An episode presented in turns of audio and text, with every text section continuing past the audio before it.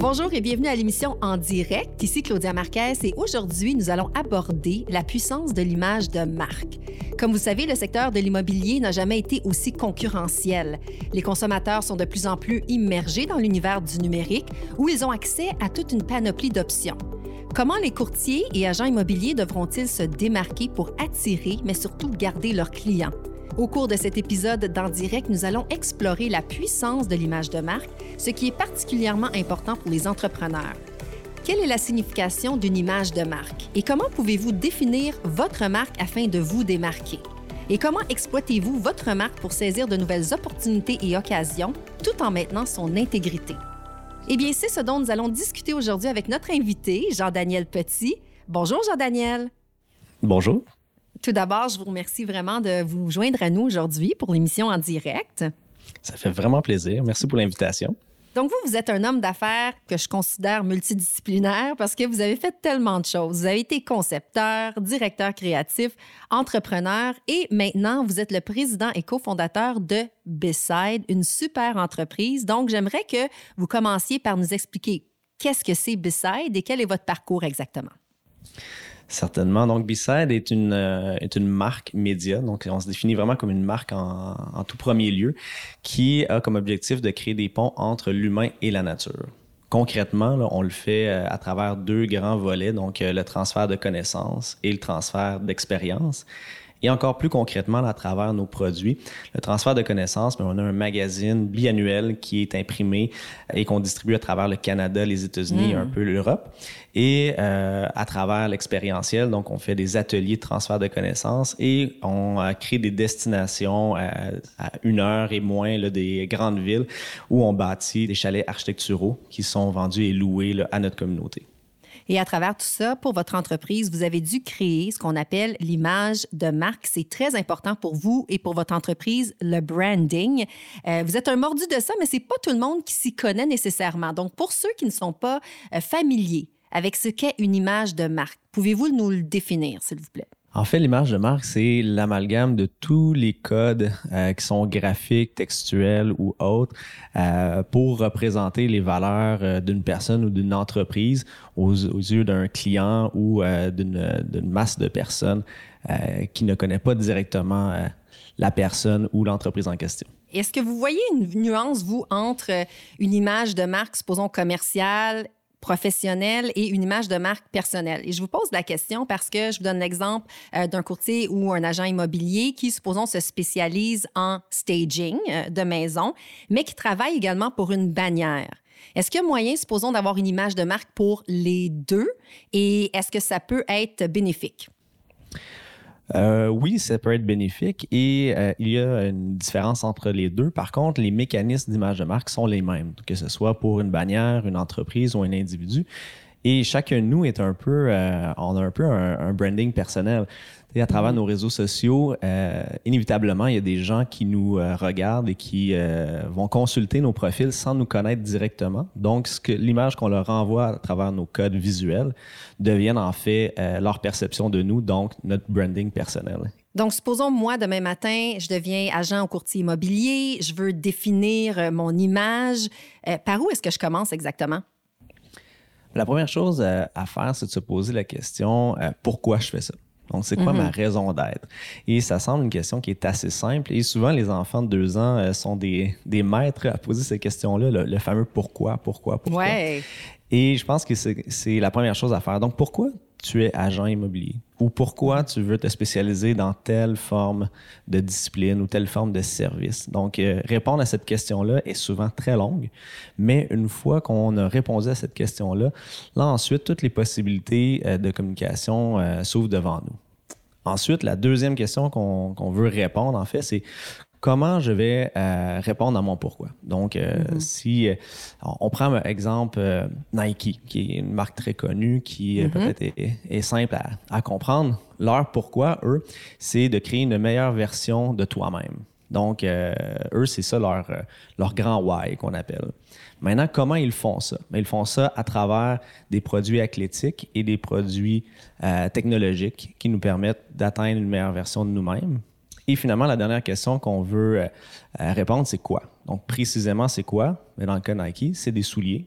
C'est des applications et c'est des vêtements. Donc, c'est un peu l'entonnoir, en fait, de marque, mais la raison d'être pourrait s'appliquer à tellement d'entreprises différentes.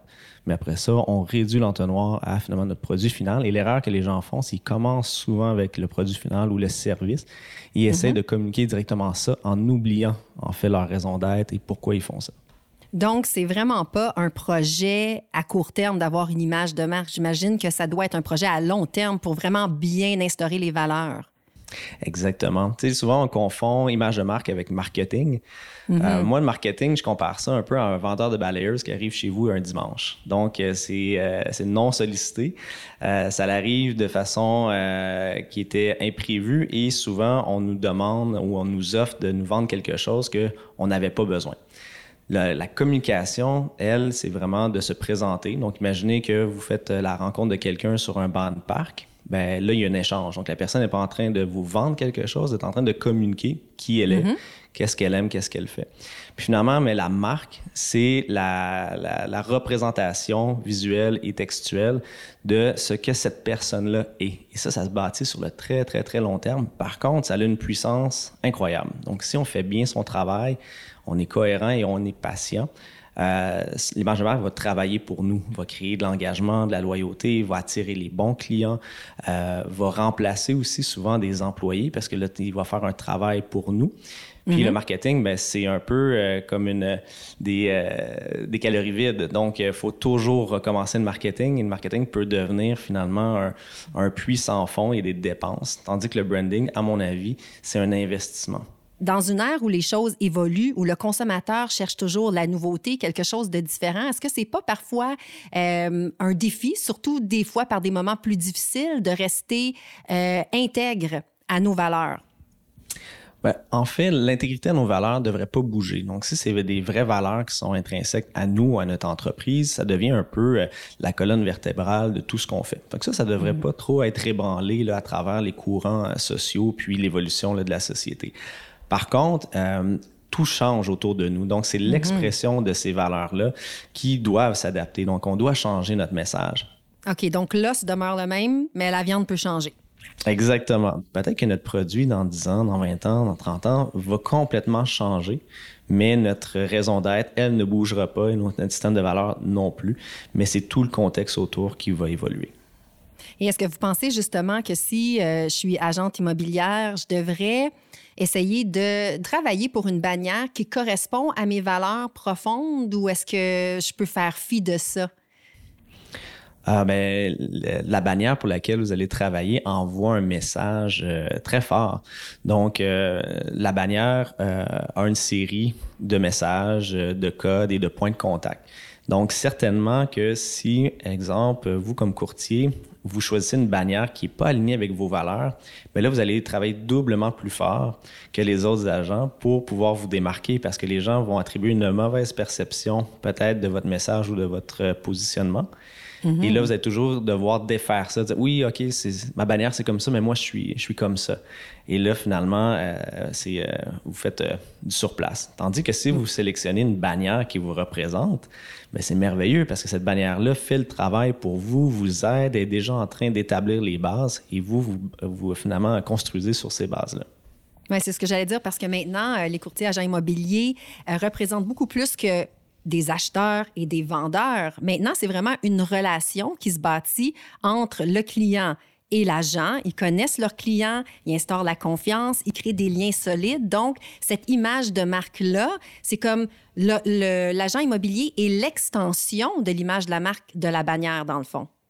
Oui, puis euh, même au-delà de ça, même les employés de soutien de la bannière. Donc, euh, si quelqu'un euh, appelle chez une bannière pour avoir l'information, donc avant peut-être même de rentrer en contact avec un agent ou une agente, il va rentrer en contact avec un personnel de soutien. Donc, la façon que cette personne-là va répondre au téléphone ou répondre euh, au courriel, le délai aussi de réponse. Donc, une mm-hmm. non-réponse, c'est une réponse. Envoie un message. Euh, le fait de répondre rapidement, euh, est-ce qu'il y a des fautes d'orthographe? Est-ce qu'il y, y, a un décorum dans la façon que c'est présenté? Tout ça envoie un message. Tu sais, quand on pense à une image de marque, l'expression anglaise, everything speaks, c'est exactement ça. Tout envoie un message à tout moment. Donc, c'est super important de, considérer cet élément-là. Parlant de message, dans quelques instants, on discute des perceptions et du meilleur moyen pour passer un message d'image de marque clair, intègre et positif.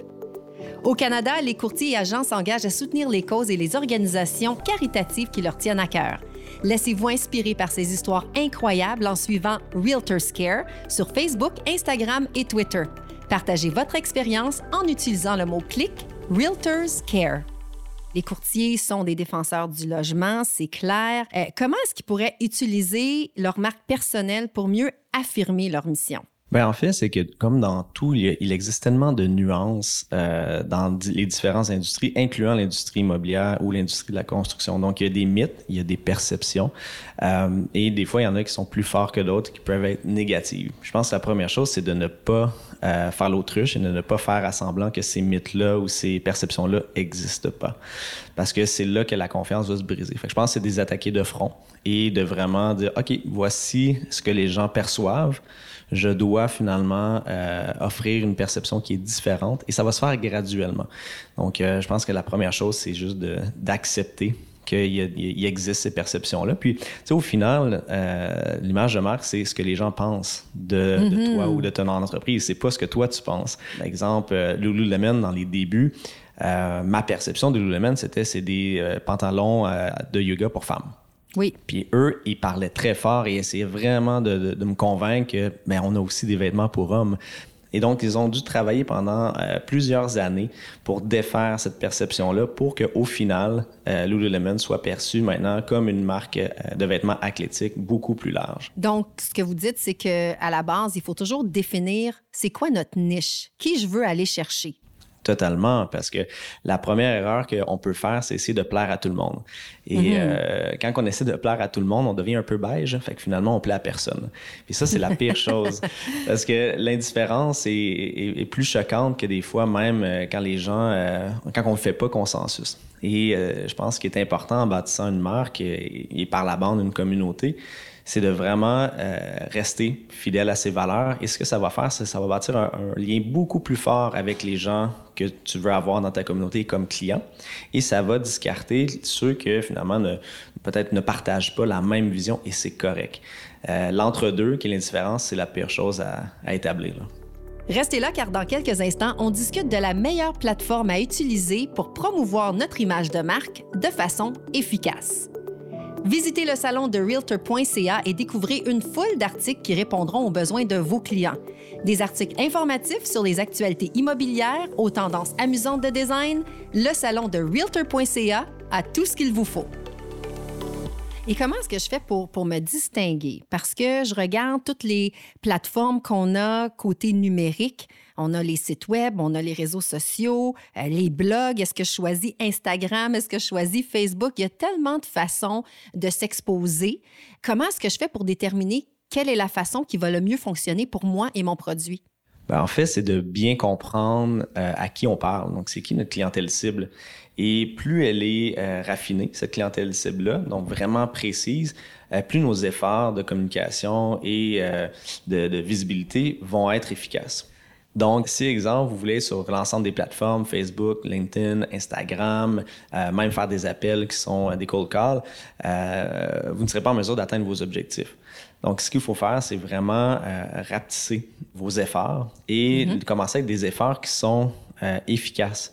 Donc, si exemple vous êtes un agent, est-ce que c'est nécessairement essentiel d'être sur les réseaux sociaux ou tout simplement d'avoir une page d'accueil qui stipule que vous avez une légitimité numérique, mais ensuite, vous voulez vous spécialiser dans un quartier, est-ce qu'une présence physique euh, dans des événements euh, communautaires ou euh, de bâtir un petit réseau de gens influents dans ce quartier-là est peut-être une meilleure utilisation de votre temps? donc ça, c'est à définir. Et l'erreur qu'on fait, c'est d'essayer de parler à tout le monde tout le temps. Mm-hmm. Et avec les réseaux sociaux, ben, souvent, on est impressionné par le nombre de, de personnes qu'on peut atteindre sur une publication en mettant un peu d'argent ou avec un, des likes mais ce n'est pas une, c'est qu'on veut avoir. Au final, ce qu'on veut, c'est une vraie transaction de communication ou une transaction finale, donc une vente. Avec notre clientèle cible. Parce que ce que ça peut faire quand on est exposé à monsieur, madame, tout le monde n'est pas nécessairement notre clientèle cible, ça peut attirer aussi des critiques et des commentaires négatifs. On le sait sur les réseaux sociaux, euh, les gens sont pas gênés, sont cachés derrière leur écran, ils peuvent faire des commentaires inappropriés ou des commentaires négatifs qui peuvent, au final, peut-être changer la perception des gens qui étaient intéressés à ce produit-là à la base. Oui, puis c'est dangereux aussi de se faire définir par les autres. Donc, si votre image de marque n'est pas euh, claire dès le départ et votre clientèle cible non plus, vous pouvez glisser vers une clientèle cible qui n'était pas celle que vous désirez au départ et finalement, c'est mm-hmm. elle qui, vous, qui, qui va vous définir pour la suite. Donc, si on prend un agent euh, qui désire, euh, par exemple, vendre des, euh, des maisons pour des familles de deux et trois enfants, on va dire que c'est ça sa, sa, spécialité. Et finalement, il y a une opportunité de vendre une petite unité de loft de 500 pieds carrés ça s'est bien vendu, il en vend un deuxième, un troisième, mais là, finalement, les gens vont l'associer à la vente de petites unités de 500, 600 pieds carrés. Et finalement, ben, il n'atteindra pas son objectif de vendre des deux à trois chambres pour des familles. Donc, il faut mm-hmm. faire attention à ne pas se faire définir par les autres. Donc, euh, des fois, la meilleure transaction, c'est celle qu'on fait pas. Hum, intéressant. Et quel serait donc euh, votre conseil euh, de prédilection pour euh, nous aider à demeurer pertinent dans un secteur qui est en perpétuel changement? On en a discuté un petit peu tout à l'heure, mais si vous aviez vraiment comme un conseil pour toujours demeurer pertinent dans l'industrie, ça serait quoi? Je pense qu'au au top de la réflexion, c'est la cohérence. Donc, une fois que vous avez défini vos valeurs, vous avez défini votre vision, assurez-vous de toujours agir avec euh, cohérence. Et ça, ça va euh, être payant sur le long terme. Les gens vont le voir. Les gens sont intelligents. Et euh, au fil du temps, ben, vous allez voir l'accumulation en fait de toutes ces petites ces petits gestes là qui vont finir par vous offrir une image de marque personnelle ou corporative qui va être très solide. C'est un petit peu comme être parent, ça. Quand on dit à notre enfant, si tu manges pas ton dîner, tu n'auras pas de dessert. Si on lui donne un dessert après, il va être mélangé. Effectivement. Donc, il faut que les, babines suivent les bottines. Mais c'est surtout, savoir à quoi s'en tenir. Puis, je pense que tout le monde aime ça quand c'est clair. Euh, puis l'autre chose aussi à faire attention, c'est qu'il ne faut pas tomber dans la vanité. Euh, si on prend euh, des, euh, une marge de marque personnelle, ça peut tomber un peu dans l'ego et ça, je pense qu'il faut mm-hmm. l'éviter. L'image de marque, ce n'est pas un ego, ce n'est pas là pour flatter un ego. C'est vraiment là pour remplacer la relation humaine.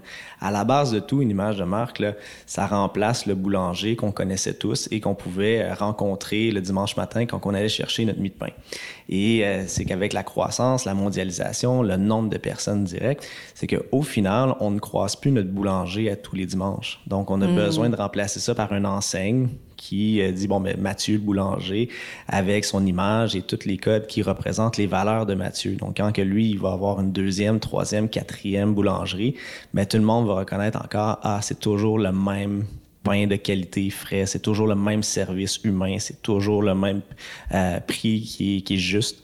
Et si on tombe dans l'ego, ben là finalement les gens vont le voir et ils vont dire mhm. ben finalement c'est pas un exercice pour me transmettre les, les valeurs de l'entreprise ou de l'individu, c'est un exercice finalement pour euh, ben, se monter sur un piédestal. Et pourquoi est-ce que vous pensez que les entrepreneurs ou les gens d'affaires ou les compagnies n'investissent pas plus dans, dans l'image de marque? En fait, euh, je pense qu'il y a deux raisons reliées à ça. La première étant que il n'y a pas d'études euh, pour euh, apprendre à construire des images de marque. On a mm-hmm. on offre des études en communication, en marketing, des très bons programmes, des super programmes en design, mais on n'a pas ces formations là. La deuxième chose, c'est que je crois que les, excusez-moi l'anglicisme, les balance sheets euh, n'incluent pas en fait la valeur d'une image de marque. Donc, quand on regarde nos revenus, dépenses, euh, on voit le marketing comme une dépense dans la ligne en du bas.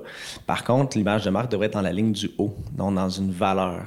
Et euh, une marque a une valeur multiplicatrice au niveau de l'évaluation d'une entreprise à la fin.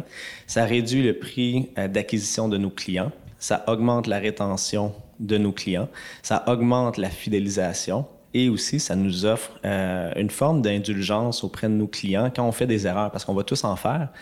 Mais au moins, quand les gens comprennent que ces erreurs-là ont été faites, non pas de façon euh, volontaire, mais c'était vraiment une erreur de parcours, mais il y a une indulgence qui se crée. Et tout ça, ça a une valeur monétaire. Donc, euh, ça peut euh, vraiment se calculer.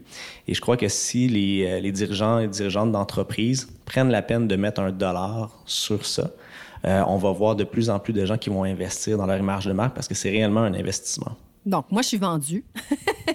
Alors, si euh, je veux avoir une image euh, de marque, je me tourne vers qui? Euh, ça, c'est la grande question. Je pense qu'il ne mm. faut pas toujours essayer de voir des experts automatiquement. Je pense qu'il y, a un travail d'introspection au départ à faire. Il y a un peu une réflexion philosophique derrière ça. Donc, c'est pas seulement mécanique de dire Ah, ben parfait, on va trouver un nom, on va trouver un logo, on va trouver une série de couleurs qui va me représenter et quelques messages clés avant de, rencontrer ces experts qui vont pouvoir vous offrir ça, puis on a vraiment des excellentes personnes euh, au Canada qui sont très compétentes, faites l'exercice vous-même de vous poser la question. Pourquoi vous êtes en, entreprise, pourquoi vous êtes, dans cette industrie-là, qu'est-ce que vous voulez apporter? Et allez vraiment là, au cœur de, de, la réflexion. Écrivez le plus de choses possible pour ensuite embaucher des experts euh, au niveau rédactionnel qui va finalement permettre de, transposer votre réflexion dans des mots qui sont, euh, qui sont clairs et ensuite mais des experts en design. il y a des très, très, très belles firmes de branding maintenant euh, un peu partout et des firmes d'images de marque. Et je crois qu'une fois que vous avez fait cet exercice-là, c'est le temps après ça d'aller voir ces experts. Et donc, ça, ça, devrait être un domaine dans les prochaines années qu'on va voir en expansion. En fait, c'est un domaine qui existe depuis très longtemps et qui est en expansion. C'est par contre, on, on croit peut-être à tort que c'est seulement les grandes entreprises qui peuvent se payer le service euh, d'agence d'image de marque ou que ça vaut pas la peine quand on est une petite entreprise ou un individu. Puis je pense que c'est bien le contraire. Quelqu'un qui investit dans son image de marque dès le départ va bénéficier en, de relations publiques gratuites, va bénéficier de visibilité gratuite va bénéficier de bouche à oreille. Mm-hmm. Euh, les clients vont s'en transférer euh, d'un à l'autre. Donc, euh, le coût en marketing et le coût en effort pour pouvoir commercialiser notre produit va diminuer drastiquement dès le départ. Donc, oui, peut-être au jour 1, un investissement plus grand, mais vous allez récupérer cet investissement-là si le travail est bien fait assez rapidement. En fait, ce que vous me dites, c'est que encore aujourd'hui, le bouche à oreille, c'est un moyen de vente qui fonctionne bien. Oui, oui, totalement. Puis c'est euh, même plus important que jamais parce que la relation et la confiance euh, des citoyens et des consommateurs envers euh, le gouvernement, ensuite envers les institutions et envers les grandes compagnies est très faible.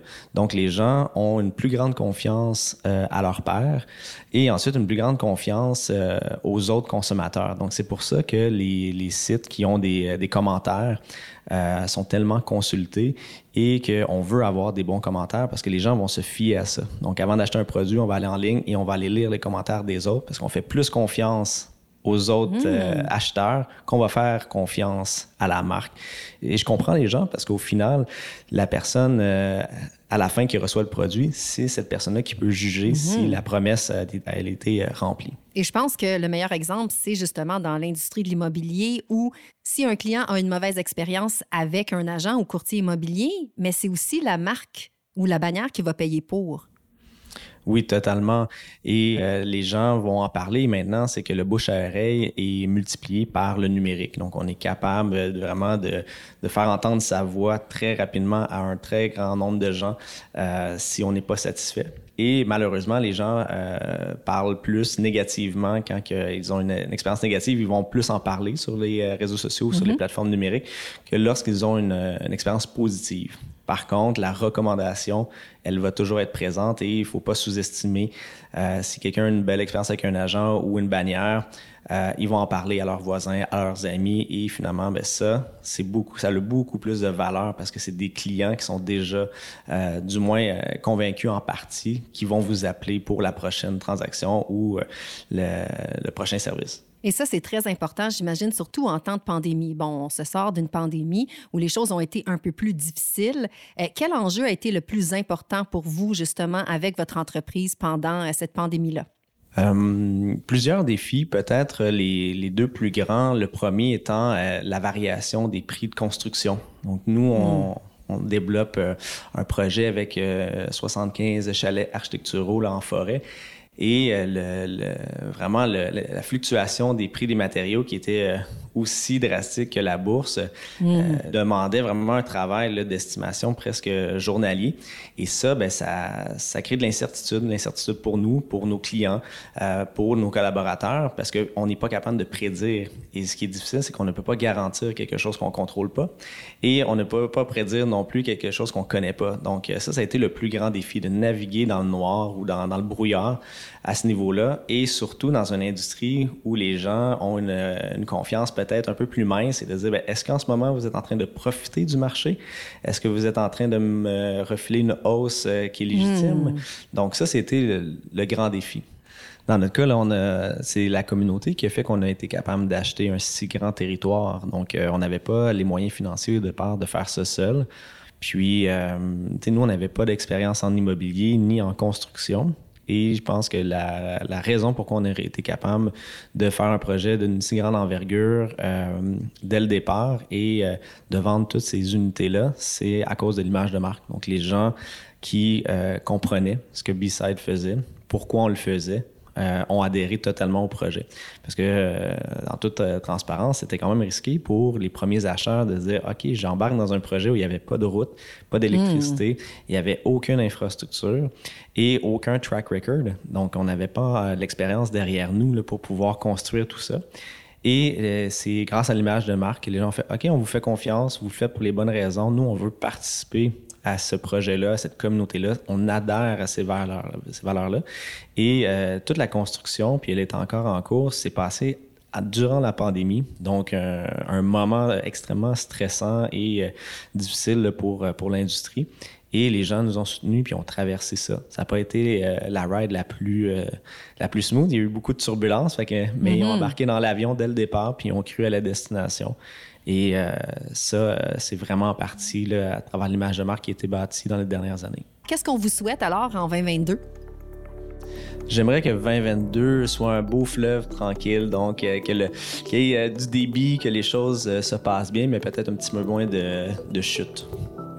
Oh, ça va parfaitement avec votre image de marque de Beside, ça. bon, ben merci beaucoup, Jean-Daniel. Ça a été très, très plaisant. Ça me fait plaisir. Merci beaucoup d'avoir été des nôtres aujourd'hui. J'espère que vous avez aimé cet épisode de En direct. Je vous invite à vous abonner à nos chaînes sur Spotify, Apple et Stitcher pour connaître les futurs invités et sujets de notre balado. Ou encore, vous pouvez visiter crea.ca balado pour écouter des épisodes passés. Je vous remercie de nous avoir écoutés. N'oubliez pas de nous donner des étoiles, c'est vraiment toujours apprécié. Et je vous dis à la prochaine.